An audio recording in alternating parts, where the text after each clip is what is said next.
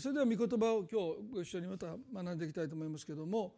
無力感から祈りへということを先週お話をしました。今日もう一度振り返りながら先に進めたいと思いますけどもマタイの6章の7節8節でイエスは違法人の祈りを真似てはならないとおっしゃった。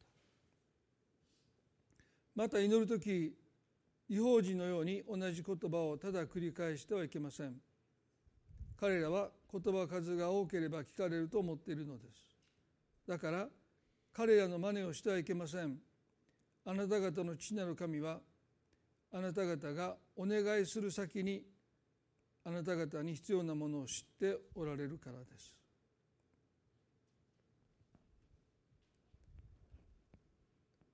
イエスは違法人のように同じ言葉をただ繰り返してはいけませんとおっしゃった。彼らは言葉数が多ければ聞かれると思っているのです。なぜ違法人の祈りを真似てはならないとおっしゃったのかそれは彼らの持っている神感ですね。神様がどのようなお方なのかというその神そのものが天地万物の神とは似ても似つかぬ存在なので彼らの祈りを真似てはいけないというふうにおっしゃった。先週この箇所から2つのことを取り上げましたけれども後半のですね同じ言葉を繰り返すのは心の深いところに神の無関心という恐れがあるからです。ですから同じ言葉を繰り返すというこの祈りは自己暗示のような働きもあるように思います心のどこかではもう神様が私に関心を持っているということに確信が持てないですから同じ言葉を繰り返していくということはきっと大丈夫だというきっとこの祈りは聞かれるんだという、まあ、自己暗示のような作用があるんではないかと思います。でもイエスはあなた方の父なる神はあなた方がお願いする先にあなた方に必要なものを知っておられるからですとおっしゃった。まあ、この箇所からですね祈りの必要性というものが失われるんではなくて祈りのポイントですね何を私たちは重点に置かなければならないのかそれはいかに祈りを聞き届けてもらうということではなくてその祈りが聞かれて神様が答えてくださったすなわち神様の最善というものをいかに私たちが受け取れるのかということがクリスチャンの祈りの最大のポイントです。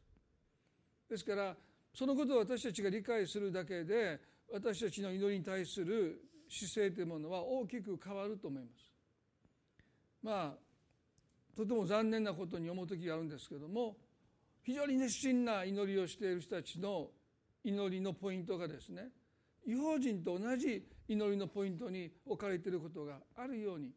見受けられることがあります。いかに神様に願い事を聞いていただくのか。そこにどうしても祈りの重きが置かれている。でも私たちの祈りの重きはその聞かれた祈りの答え。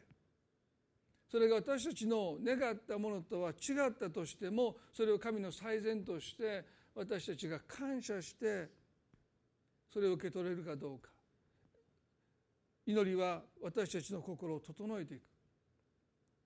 でそのことはとっても私たちにとって重要なことなんだろうというふうに思うわけですね。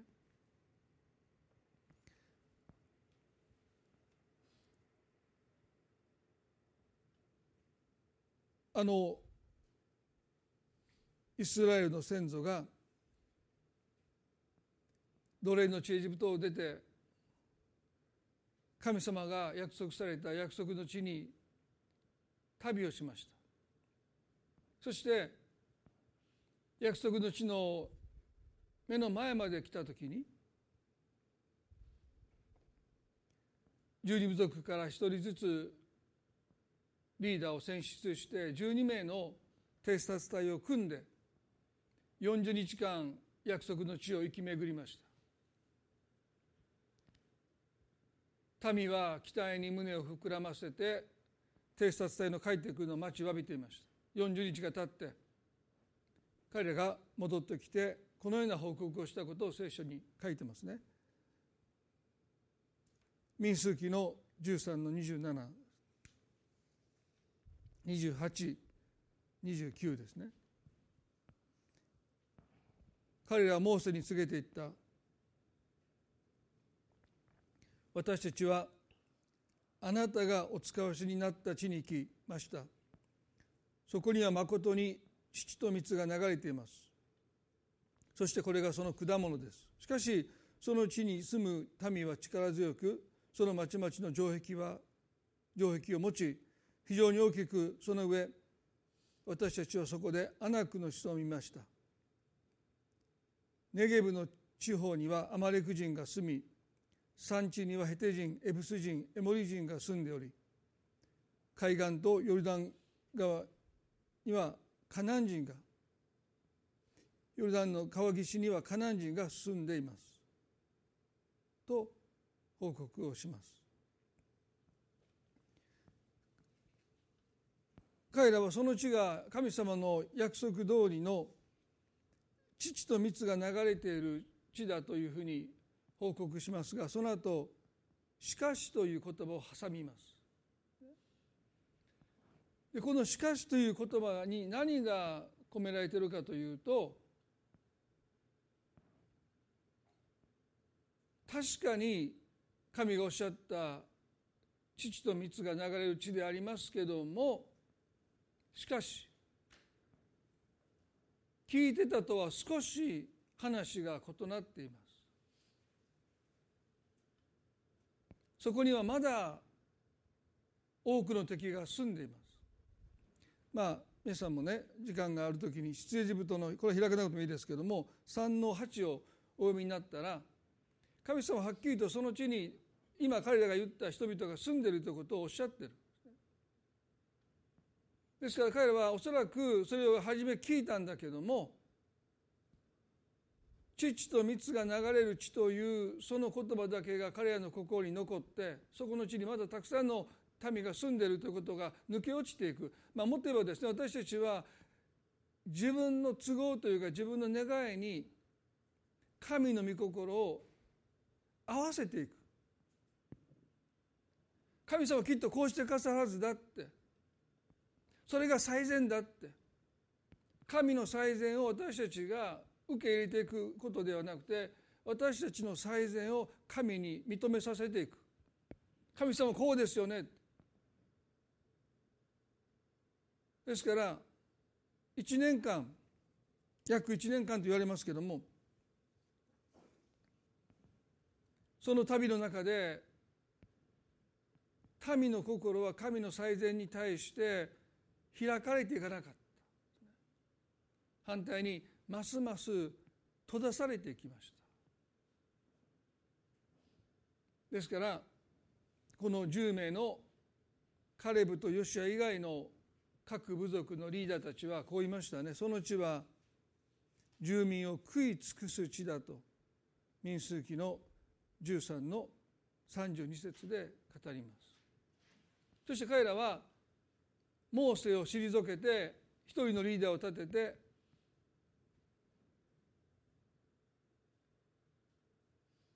エジプトへあるいは荒野へと退いていったわけです。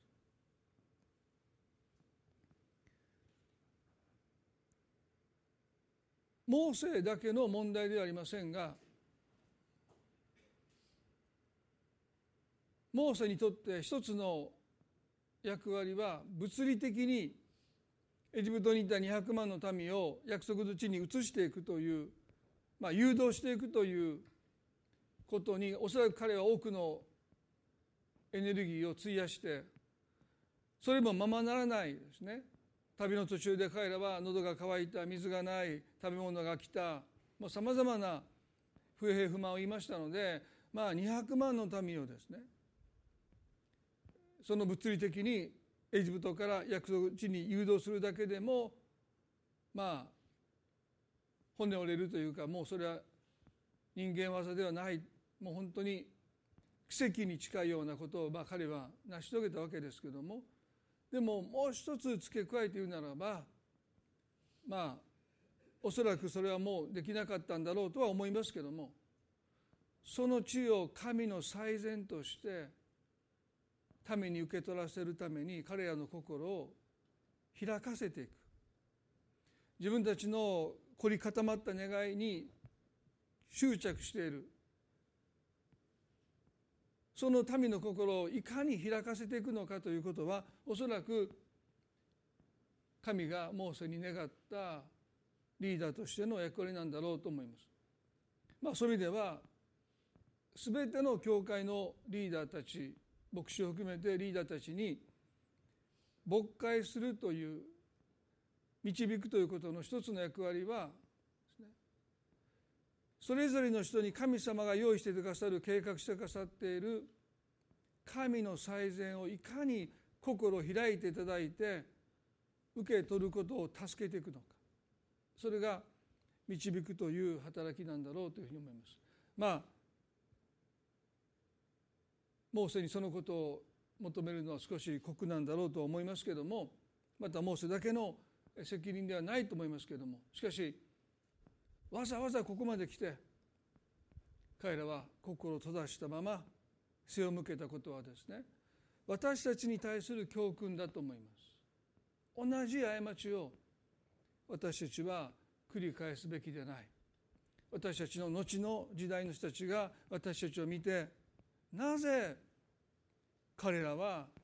心開かなかったのかなぜ父はなぜ母は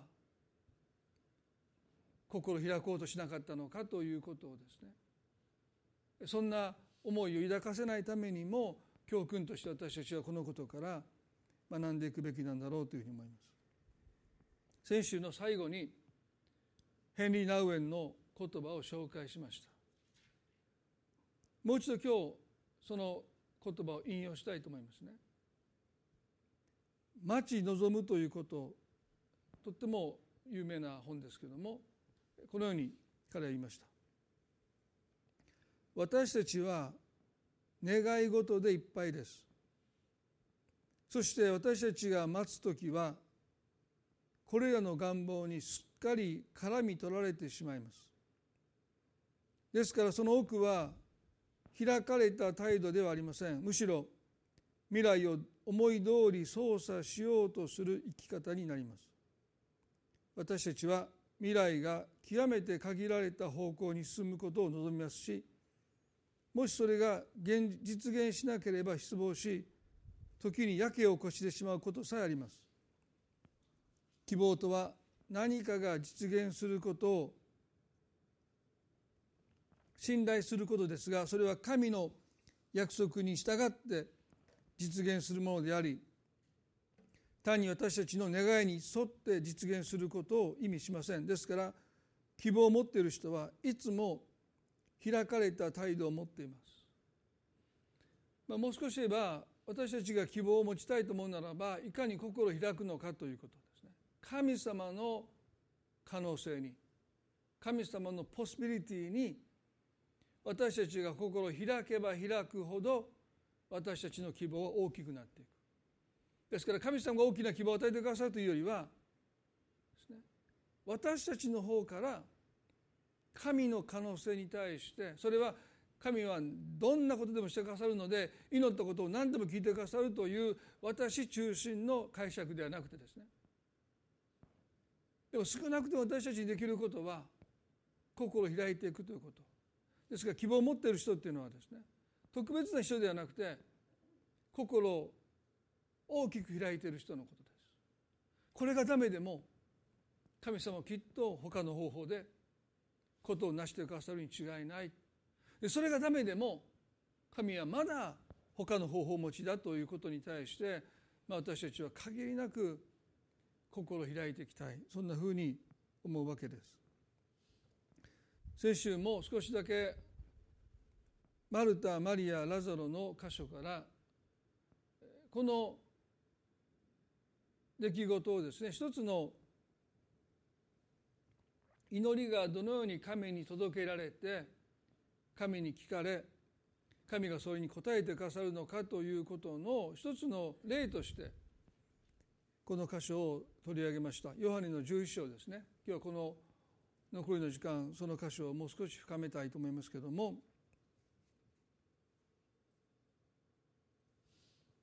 ヨハネの11章の2節3節。このマリアは主に香油を塗り髪の毛をその髪の毛でその足を拭ったマリアであって彼女の兄弟ラザロが病んでいたのいたのである。そこで姉妹たちはイエスのところに使いを送っていった。主よご覧ください。あなたが愛しておられるものが病気です。主をご覧ください。あなたが愛しておられるものが病気です。マルタとマリアがイエスのところに使いのものを送ったというこの行為が祈りなんだろうと思いますね。そして主をご覧ください。あなたが愛しておられるものが病気ですとは、まあ、祈りの言葉だと言えると思います。彼らの心からの祈りの言葉。そしてマルタもマリアも当然のようにイエス様はすぐに飛んできてくださると期待しました。それは私たちが祈る時に神に期待することと同じですね。すぐに聞かれることすぐに聞いてくださることまあそれは私たちの側では切羽詰まってるからですねああ神様いつでもお時間がある時に聞いてくださっていいですよという、まあ、そんな時私たちはあんまり祈らないですね。まあもちろん感謝の祈りとか食前の祈りとかいろんな祈りしますけども助けを求める祈りっていうのはやっぱりそれは切羽詰まってる。ですから当然すぐに神が答えてくださることを私たちは期待します。そしてそれが私たちを愛してくださってる愛の証明だと私たちは思うんです。ですから彼らはあえてあなたが愛しておられるものが病気ですというわけです。あなたの愛を示してください。すぐに駆けつけてください。すぐに飛んできてくださいということを、まあ、この言葉に彼女たちは込めてる。そして当然すぐにイエスが来てくださると期待するんだけどもどうでしょうか？ヨハネの11章の4節から6節までイエスはこれを聞いて言われた。この病気は死で終わるだけのものではなく神の栄光のためのものです。神の子がそれによって栄光を受けるためです。イエスはマルタとその姉妹ラザロと愛しておられた。そのようなわけでイエスはラザロが病んでいることを聞かれた時もそのおられたところになお2日とどまられた。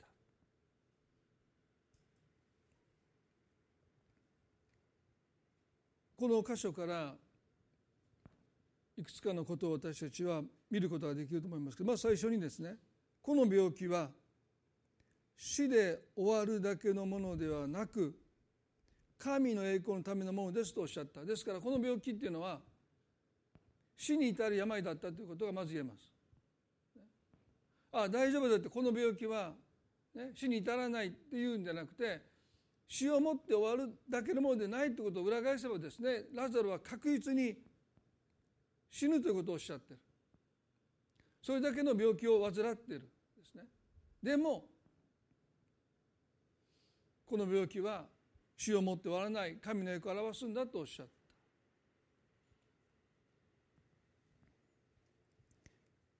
神の子がそれによって栄光を受けるためですとおっしゃっ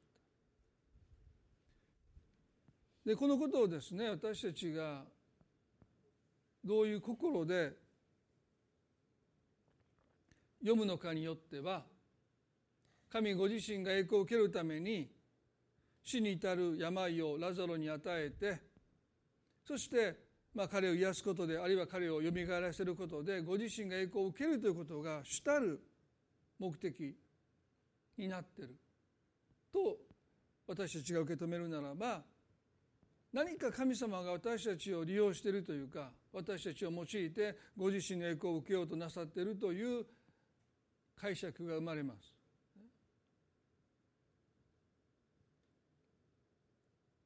もちろん神が栄光を受けるということは私たちの人生の目的ですね。そのために作られたんだって。でもそれは私たち抜きで神様だけが栄光を全部持っていく。私たちはそのためにただただ道具として神様をお立てする神様に栄光を期するためだけの道具として見なされているわけじゃない。イエス様が栄光を受けたかったのはその他大勢の人たちからではなくて愛されたマルタとマリアとラザロから特にですね、まあ、そして弟子たちから栄光を受けることを望まれた。なぜかそれは神が栄光を受けるということはですね神様だけがその誉れにその祝福にその幸いに預かるんではなくて神に栄光を期したものもその恩恵に預かっていく私たちの中で神様が栄光を受けになる神様が崇められるということは私たちが真っ先にその恩恵に預かっていくんだということです。このような方が私の神様だということを私たちが経験すればするほど私たちの人生は私たちの日々の生活は大きな祝福を神から受けることになると思いますね。すなわち私たちの人生が希望であふれてきます。ですから神様は別にまあ極論から言うとですね私が私たちから栄光を受けなくったって遜色のないもう究極の輝きの中におられるわけですから。その神様が栄光を受けることを望まれるということは私たちがその恩恵に預かっていく。マルタとマリアとラザロがそして弟子たちが神に栄光を期すことによって彼らのうちに希望があふれてくる。そのためになるということを私たちは理解しなければこの箇所を読んでいるとですね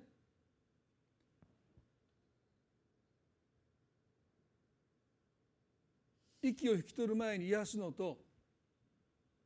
息を引き取って墓に葬られたラザロを癒すのではその栄光が違ってきますからより大きな栄光を受けるためにラザロが知るのを待っていたそういう意図はイエスにはありません。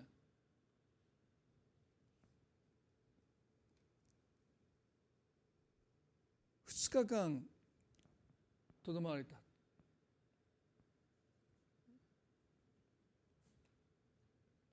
そして7節で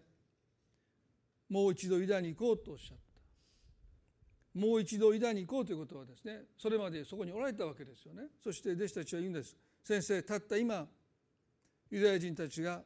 あなたを石打ちにしようとしていたのにまたそこにおいでになるのですか？と言いました。弟子たちはベタニアの町ユダに行くことをですね難色を示します。それは彼が言う通りですね。ユダヤ人たちによって石打ちにされそうになった。そんなところにまた出かけていくんですか？ですから弟子たちはラザロのことをよく知っていました。イエスが愛されたこともよく分かっていました。でそれでもですねラザロが病気でもう手遅れの状態であることを気の毒には思いましたけどもあなたがわざわざ命の危険を顧みないでベタニアに行くことはですね賢明ではないということをここで彼らは進言している。私たちが神に祈る時にいつもそういう邪魔は入るんです、まあその最たる邪魔はサタンだと思いますけれどもさまざ、まなそこに祈りが聞かれない妨げというものがあります。私たちだって祈る時にこの祈りがそんな簡単にすぐに聞かれると思えないようないろんな困難があります。社会情勢があって。でもイエスはここでねもう一度偉大に行こうってそうおっしゃって弟子たちの信玄をものともせずにベタニアへと出かけていかれます。ですから神様が祈りを聞いてくださることにおいて私たちの中にいろんな困難妨げ障害物障壁というものがあるかもしれませんがでも神様の意志はですね固いですよね。それをやすやす乗り越えて祈りに応えてくださる方なんだということを私たちはこの箇所からもそのイエスの決意という意味でねそれがいかに強いのか。命の危険さえ顧みないで出かけていってくださる。それが神の私たちの祈りに対する決意なんだということ。その決意の強さというものを私たちが知るということはですね私たちの祈りの確信を深めてくれると思います。私たちの決意だけにかかっているわけじゃない、ね、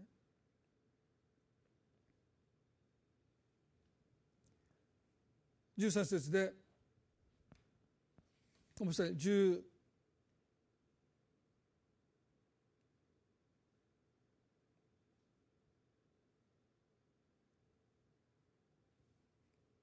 11の11ですね。私たちの友ラザロは眠っています。しかし私は彼を眠りから覚ましに行くのですとおっしゃった。そこでそこで弟子たちはイエスに言った主よ眠っているのなら彼は助かるでしょう。しかしイエスはラザロの死のことを言われたのである。だが彼らは眠った状態のことを言われたものと思った。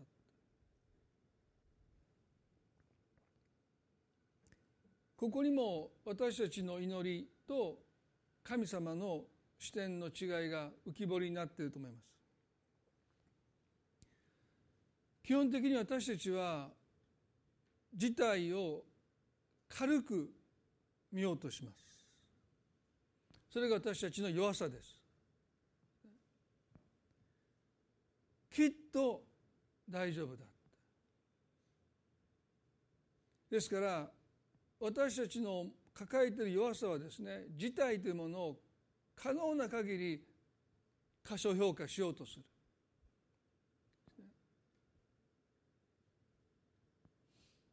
ですから眠ってるというふうにイエス様おっしゃった時に弟子たちは眠っているのなら彼は助かるでしょう。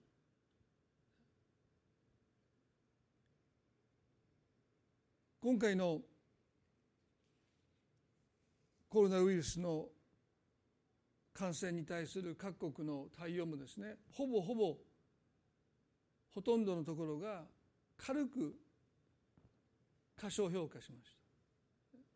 まあ、特に日本はオリンピックというのが8月に予定されてましたので十分それまでに事態は収束するだろうということが最初とっても強く発言されました。まあ専門家はですねそれは無理だという声ありましたけどもきっと8月までには収まってオリンピックができるんだ今思えばですね来年ももうほぼ難しいんだろうということが言われ始めていますので今年の初めに8月のオリンピックができるだろうというふうに少なくても国の指導者たちが思ったということはですねそれはあくまでもこれを過小評価している、まあ、それが弱さですよね。事実を事実として受け止めていくのには強さが必要です。だからイエスはラザロは死んだのですと弟子たちにおっしゃった。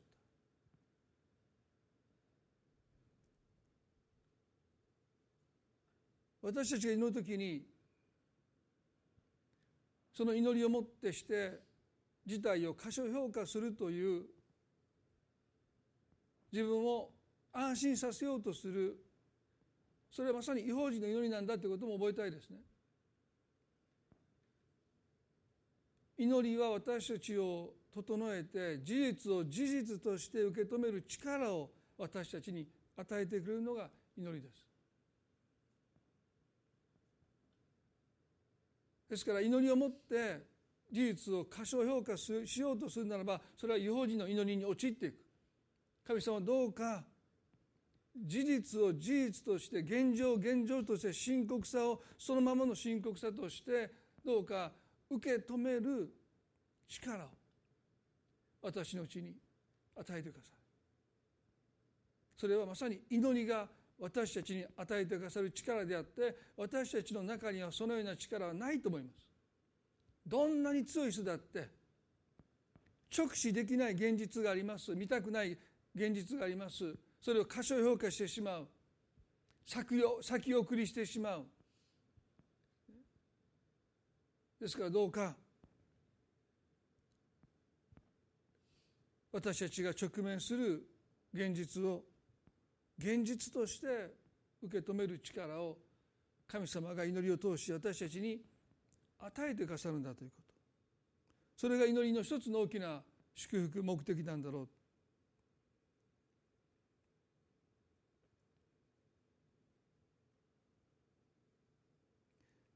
17節でそれでイエスがおいでになってみるとラザロは墓の中に入れられて4日も経っていた。ベタニアはエルサレムに近く3キロメートルほど離れたところにあった。まあもちろんイエスはエルサレムにいたわけじゃないので3キロ先の場所からという意味ではありません、まあ、2日とどまってそれなりの時間をかけてベタニアに着いた時にはもう死後4日経ってた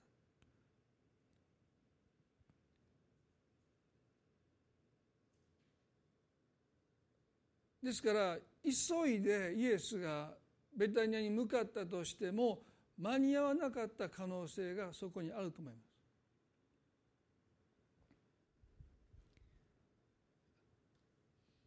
すぐに出かけてももうラザロは息を引き取ってたんだろうと私は個人的に思います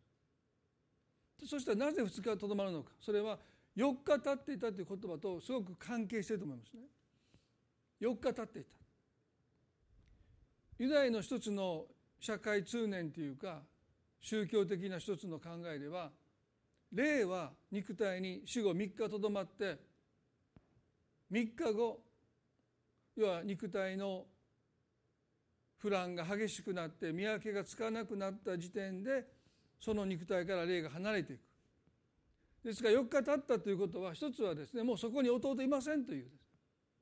そこにあるのは彼の肉体だけであってもう霊は天に帰っています。神のもとに帰っています。だからもうそこにはラザロはいないという考えがおそらく支配的だった。でその時をイエスは待っていたんじゃないか。死ぬのを待っていたっていうんじゃなくてもうラザロはその遺体は肉体は腐乱した肉体は墓の中にありますけれどももうそこに彼はいないという考えが支配的なその中にイエスはベタニアに到着された。30ごめんなさい。19節で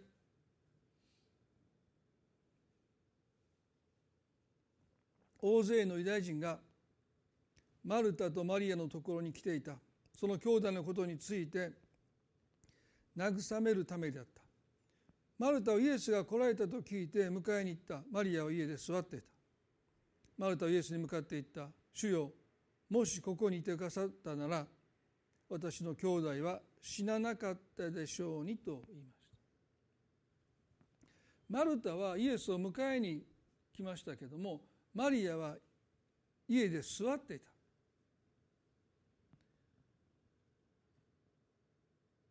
マリアはイエスが来られたことを知らなかったわけじゃないと思いますね。まあ後でマルタの方が呼びに来るわけですけどもおそらくイエスが来てくださらなかったことに対して怒っていたのかあるいはもう怒った自分の顔をお見せしたくなかったのかは理由は分かりませんけども少なくてもイエスを迎えに出てこようとはしなかった。マルタはマルタでイエス、まあ、姉としてその責任からか社会的な常識からかイエスを迎えに来たわけですけれどもイエスに向かってこう言いましたね「主よもしここにいてくださったなら私の兄弟は死ななかったでしょうに」と言いまし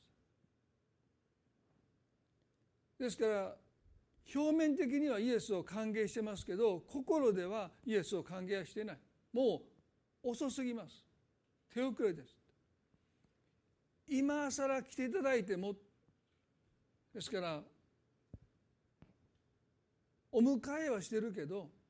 彼女の心は閉ざされたままです。ナウエンが言うように希望のある人は心が大きく開かれているという状態とは程遠い。本当にもう彼女は心を閉ざしている。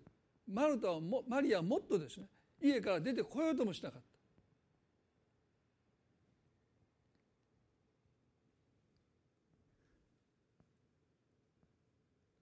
23節でイエスは「あなたの兄弟はよみがえります」とおっしゃった。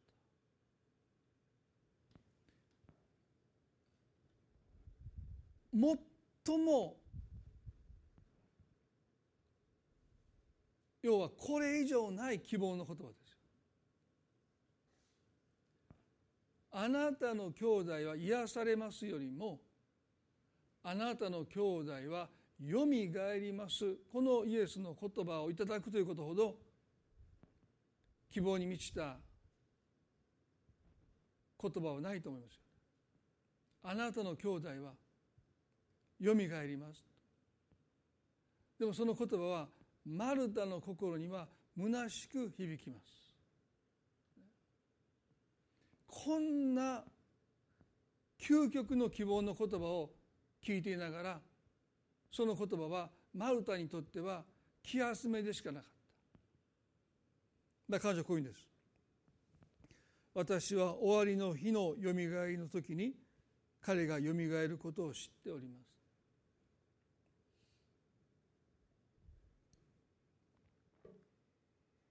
非常に信仰的に思えるような応答をしているわけですけれども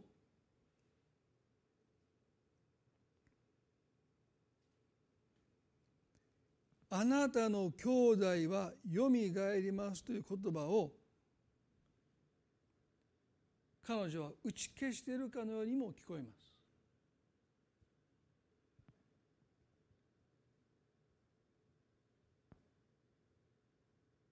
そんな気休め言わないでください。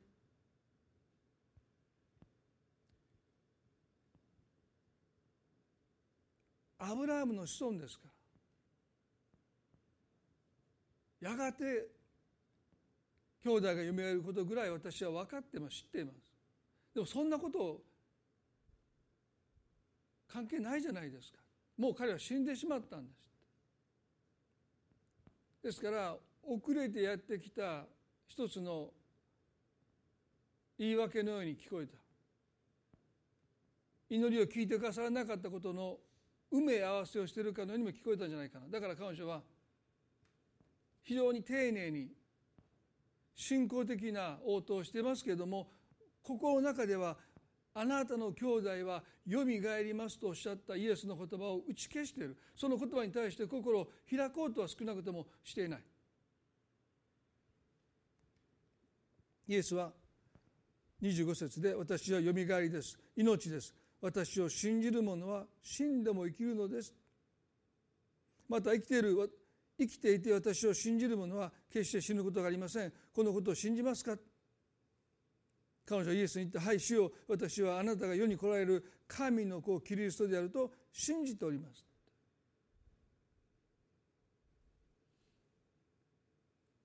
でもあなたの兄弟はよみがえりますというこの言葉に対してはマルタは心を開いていません。あなたが神の御子であることを信じています。私たちでそう告白しますねでもその告白の中に神が最善をしてくださるというその最善に対して心がいつも開かれているかというと必ずしもそうではない。かたや神の御子を告白しながらその方が私たちに最善のものを与えてくださるということに対して固く心を育つということも同時に起こりうるんだと思います。31節ではマリアも出てきて同じことを繰り返します。主よもしここにいてくださったなら私の兄弟は死ななかったでしょうにと言います。33節でそこでイエスは彼女が泣き彼女と一緒に来たユダヤ人たちも泣いてるのをご覧になると霊の憤りを覚え心の動揺を感じて言われた彼をどこに置きましたか？彼らはイエスに言った主よ来てご覧ください。イエスは涙を流された。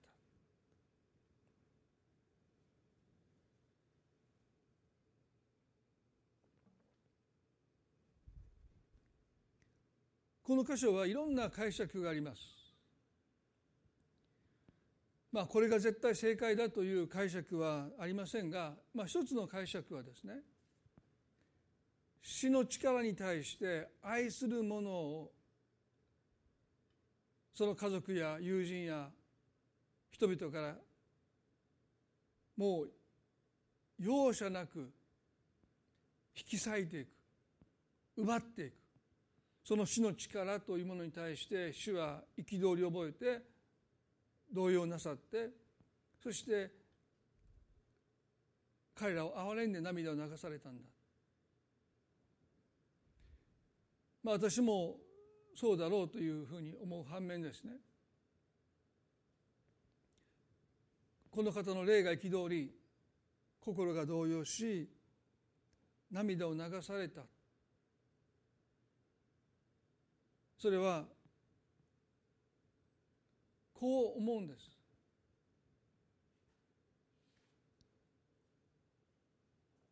彼をどこに置きましたかと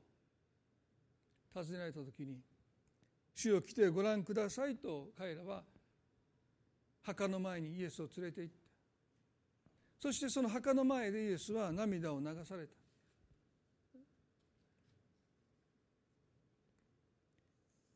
その涙を見て人々はこう思ったと36節37節に書いてます。ご覧なさい。主はどんなに彼を愛しておられた愛しておられたことか。しかし盲人の目を開けたこの方があの人を死なせないでおくことはできなかったのかという者もいた。そこでイエスはまたも心の内で憤りを覚えながら墓に来られた。またも心の内に憤りを覚えながら墓に越えた。墓は洞穴であって石がそこに立てかけてあったと書いてます。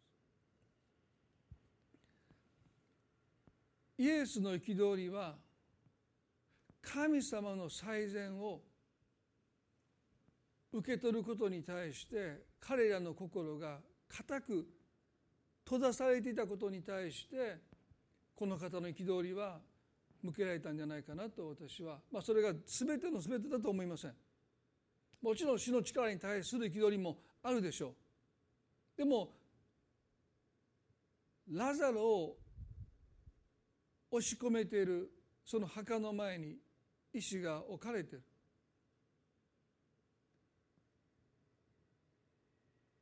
神があなたの兄弟よみがえりますとおっしゃってるのにもかかわらず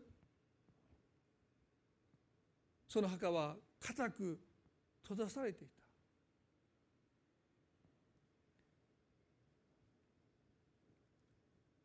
あの墓を固く閉ざしているあの墓石こそが私たちの心の固くなさです。神の最善に対して心を開こうとしない。もう私たちの願い通りでなければすぐに心を閉ざしてしまう。私たちがあなたに来てほしいと願ったのは息を引き取る前であって死後4日経った今ではありません。だから彼らはイエスから何も受け取ろうとしていない。その心のかたくなさゆえに愛するラザロは墓の中に押し込められている。このことに対してイエスは霊において憤りを覚えたんじゃないかな。すなわち神様は私たちに祈りの答えを与えたいと願うんだけども私たちはそれを心閉ざして受け取ろうとしないことに対して主の憤りがある。それは私たちを罰するという憤りではなくてなぜそこまで心を閉ざすのかという一つの憤りです。愛するがゆえの憤りです。なぜ私から受け取ろうとしないのかという憤りですね。イエスはこうおっしゃったその石を取り除けなさいマルタはこういうんです。主よもう臭くなっております。4日にもなりますからと。その石を取り除けなさいというイエスを制止するかのように彼女は言いました。主よもう臭くなっておりましょう。4日になりますから。もうそこにあるのは弟の腐乱した肉の塊だけであってもう彼はそこにいませんだからもう墓石をどけないでくださいと懇願してる。人間的に見るならば彼女の言ってることはもっともです。でも祈りという視点で見ると自ら神様に祈りに応えないでくださいと言ってるに等しい。もう何もなさらないでくださいと神様を制止しているのに等しいんです。皆さん私たちはどうでしょうか？片やマルタの言ってることはよくよくわかります。おそらくその場にいた人のほぼ全ての人はマルタの側に立つでしょう。そうだって。心の中で思ってる。そんな今更破壊しなんかどけたって何になるって。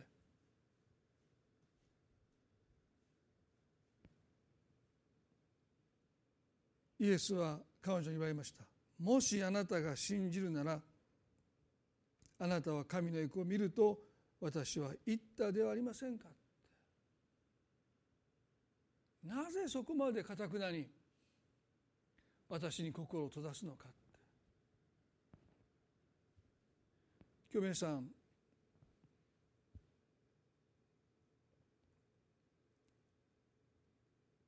この一連の出来事を通して私たちの心は神の最善に大きく開かれているでしょうか。イエスは40節で石を取り除けたと目を開けて言われた。父を私の願いを聞いてくださったことを感謝いたします。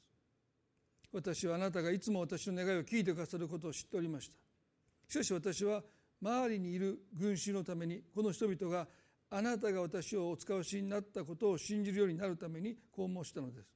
そしてイエスはこうそう言われると大声で呼ばれた。ラザロよ出てきなさい。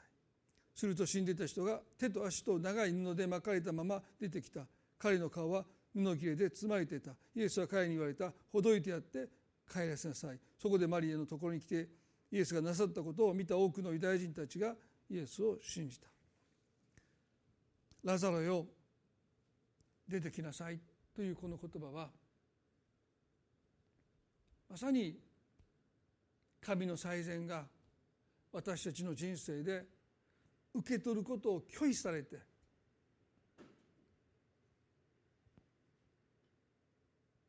私たちがまだ手にしていないその神の祝福に対して主はラザレを出てきなさいとおっしゃったようにすでに聞かれた祈りの答えがある。でも私たちが受け取りを拒んでる。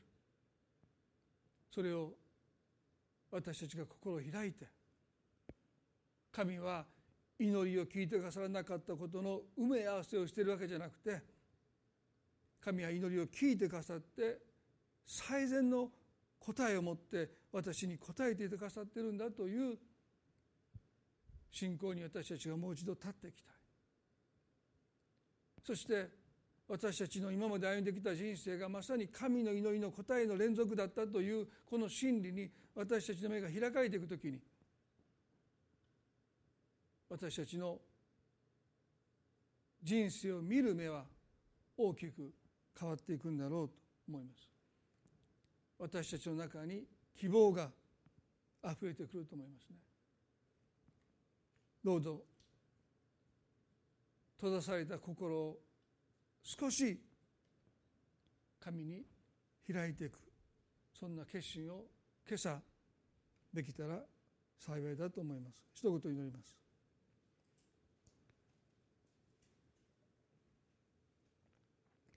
恵み深い天の地の神様。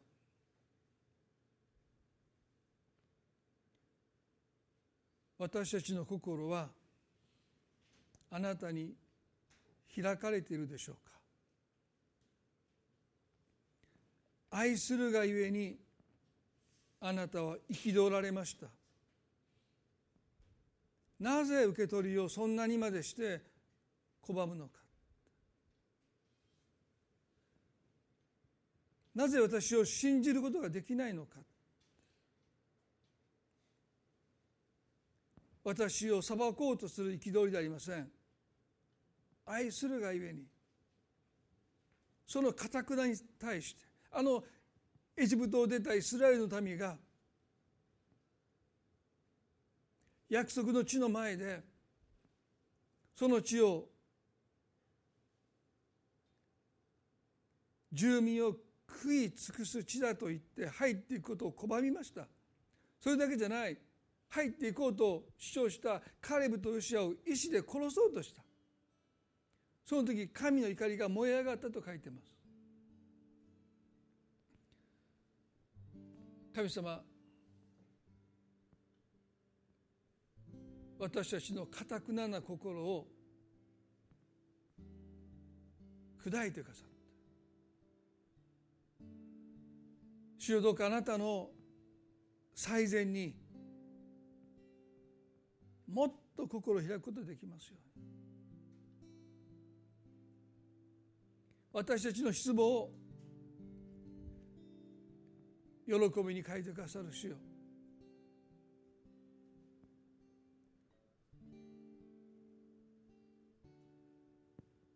破壊しよどきなさい。主よ今日私たちは閉ざした心をあなたに向けて少し少しでもいい。開くことができますように助けてください。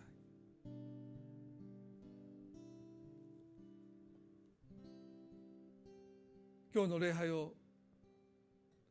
導いてくださったことありがとうございます。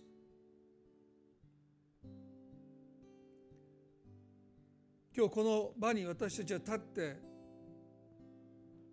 これからの私たちの将来を見つめています。多くの専門家が悲観的な見解を述べています。人間的に見ればそうでしょう。もう死後4日も経っていますから。でも私たちは復活の死を信じています。主よ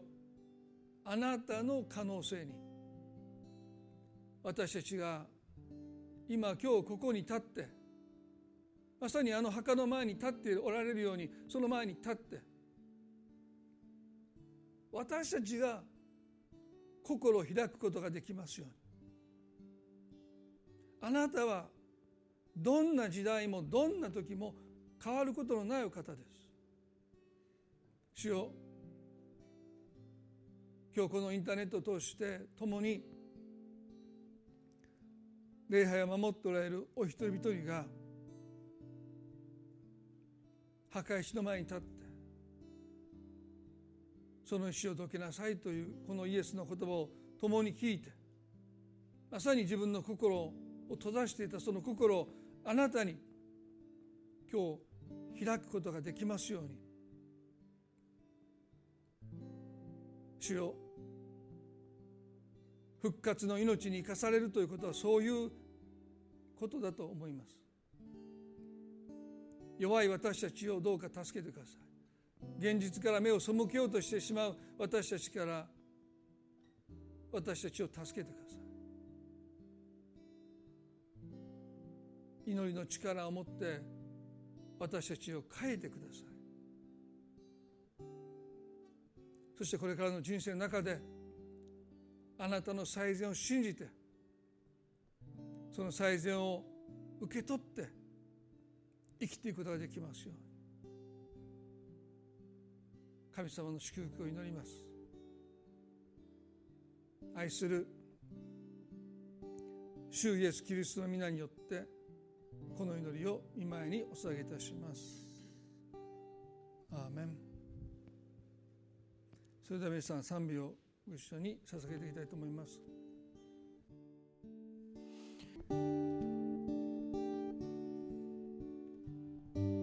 イエスは涙を流された。今日主はあなたのことを思って涙を流してくださるお方です。それはあなたがかわいそうだとか哀れだという涙ではなくてあなたの心がなぜそんなにもかたくなに私に対して閉ざされているのか。なぜ私が来たのにあなたは絶望の涙を流しているのか。今日主はあなたのために涙してくださってあなたの絶望の悲しみの涙を喜びの涙に変えてくださると信じます。主はあなたと共にいてくださいます。そのことを今日もう一度私たちは心開いて主を歓迎したい。私たちの人生の悲しみの中に困難の中に悩みの中にこの方を心を開いて歓迎できますよお人一人を主をどうか祝福してください。感謝を持って主イエス・キリストの皆によってこの祈りを見舞いにお捧げいたします。